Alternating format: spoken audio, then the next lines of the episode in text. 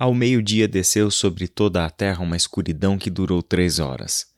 Por volta das três da tarde, Jesus clamou em alta voz: Eloi, Eloi, lama sabachthani, que quer dizer: Meu Deus, meu Deus, por que me abandonaste? Essas são as palavras de Marcos, capítulo 15, versículos 33 e 34. Com estas palavras, Marcos está registrando o profundo desespero e angústia que Jesus enfrenta quando está na cruz do Calvário. O sacrifício do Filho de Deus é, tem o alto preço a ser pago de alguém que não apenas sofre a injustiça dos homens, a brutalidade de açoites e de uma crucificação, mas que também sofre o silêncio e a sensação do abandono de seu Pai. Jesus está na cruz, clamando em dor, clamando em sofrimento. Nós sabemos que a cruz não é a última palavra na história de Jesus. Sabemos que esta sexta-feira, que consideramos sexta-feira da paixão, é um dia de sofrimento, um dia de dor, um dia de muitas perguntas difíceis sendo formuladas e dos céus não há nenhuma resposta. O absoluto e pesado silêncio de Deus é o que temos para o dia. Jesus está ali, não bradando palavras de esperança. Jesus não está na cruz gritando que vai ressuscitar. Jesus não está na cruz gritando que o Pai o ama. Jesus está na cruz clamando por um Deus que, aos seus olhos e no seu momento, está oculto, está velado. Há um silêncio e há um abandono. Sabemos que esse era o dia da tristeza, o dia em que os discípulos perderam a esperança, o dia em que os discípulos se viram numa situação terrível. Eles haviam abandonado tudo para seguir Jesus porque criam nele como o Filho de Deus e como o Messias. Porém, a morte brutal de Jesus na cruz do Calvário tirou deles completamente a esperança. Sempre que nós lemos essa passagem, nós lemos a partir do final da história. E nós sabemos que o final da história é ressurreição. Sabemos que os evangelhos terminam com uma virada impressionante. Jesus Cristo foi trazido de volta à vida, uma vida nova, um corpo novo. Jesus Cristo ressuscitou dos mortos. Ali Deus estava fazendo uma nova criação. Ali Deus estava dando-nos esperança, não apenas uma esperança particular e individual para o seu filho que havia sido morto na cruz do Calvário como se fosse um criminoso, mas a esperança para todo aquele que crê em Cristo Jesus e passa a estar identificado com Cristo na sua morte e na sua ressurreição. Por isso, quando nós lemos sobre a ressurreição, quando nós refletimos sobre o que está por vir no domingo da ressurreição, nós temos que entender que a ressurreição é a resposta de Deus para isto que aconteceu naquela sexta-feira. A ressurreição de Cristo Jesus é aquilo que trouxe uma nova realidade à existência.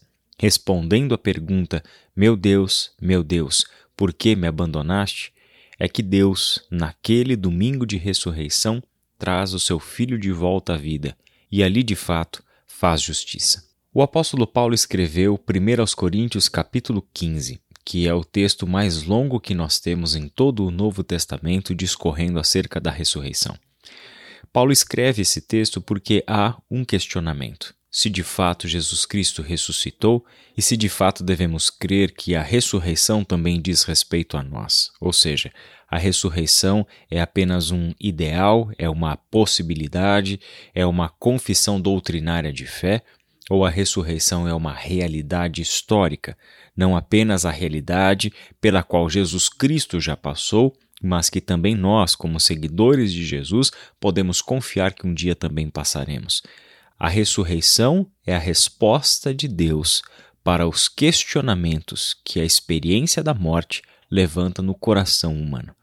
1 Coríntios, capítulo 15, do verso 1 ao verso 8. Agora, irmãos, quero lembrá-los das boas novas que lhes anunciei anteriormente. Vocês as receberam e nelas permanecem firmes. São essas boas novas que os salvam, se continuarem a crer na mensagem como lhes anunciei. Do contrário, sua fé é inútil. eu lhes transmiti o que era mais importante e o que também me foi transmitido. Cristo morreu por nossos pecados, como dizem as Escrituras. Ele foi sepultado e ressuscitou no terceiro dia, como dizem as Escrituras. Apareceu a Pedro e mais tarde aos doze.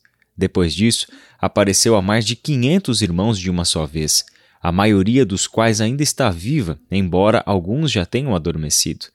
Mais tarde, apareceu a Tiago e posteriormente a todos os apóstolos. Por último, apareceu também a mim, como se eu tivesse nascido fora de tempo. Com estas palavras iniciais, que é o foco da nossa devocional de hoje, mas fortemente recomendo que você leia todo o capítulo 15, o apóstolo Paulo nos traz aquilo que provavelmente é o credo mais antigo da igreja. O credo, isso é, a confissão de fé central e basilar mais antiga do cristianismo. Jesus Cristo morreu por nossos pecados, segundo a palavra de Deus, segundo as Escrituras. Jesus Cristo foi sepultado e ressuscitou ao terceiro dia, como dizem as Escrituras.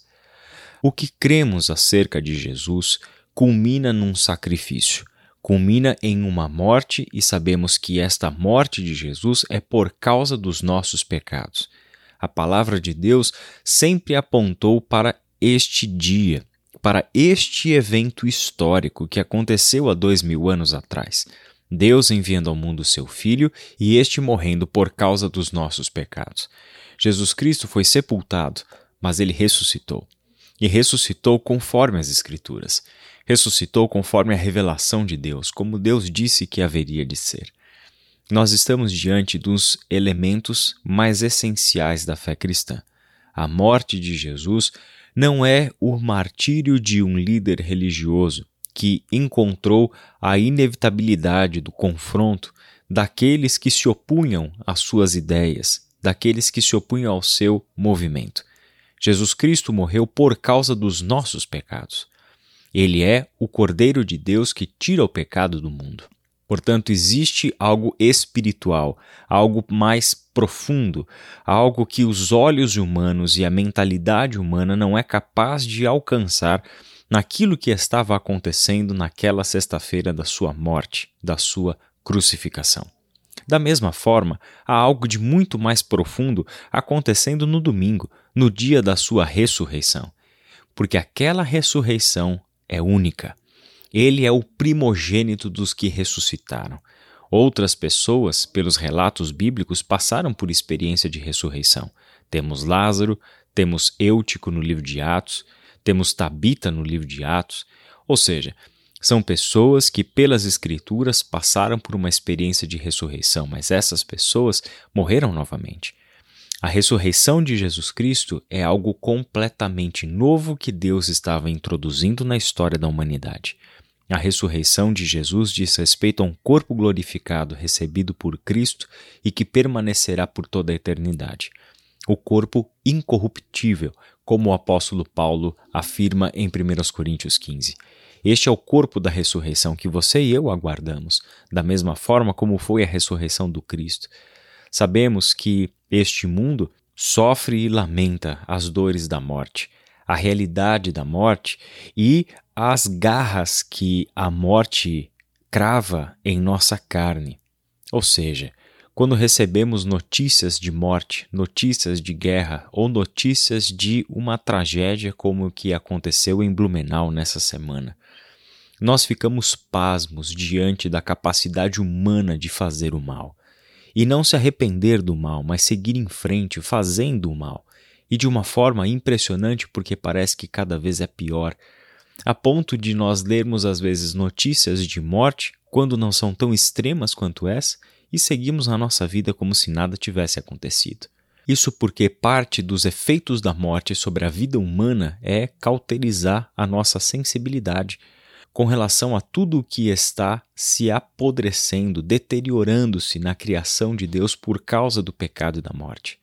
A ressurreição de Cristo é a palavra de Deus contra a morte. É Deus dizendo que, se Jesus Cristo ressuscitou dos mortos, fique em paz, porque um dia a vida prevalecerá. Se Jesus Cristo de fato ressuscitou dos mortos, a nossa dor e essa angústia sofrida hoje, lembre-se de Jesus na cruz do Calvário. Ele não está anestesiado, ele não está alienado da realidade. Ele sofre a dor e a angústia e o sentimento de abandono de Deus. Então, se nós sofremos hoje o pesar por causa da morte, nós precisamos também nos lembrar: Jesus Cristo ressuscitou. E embora os nossos dias sejam de luta, de dor e de lamento, nós podemos ter uma convicção e uma única convicção: a vida triunfou sobre a morte. Que Deus abençoe a sua Páscoa e da sua família.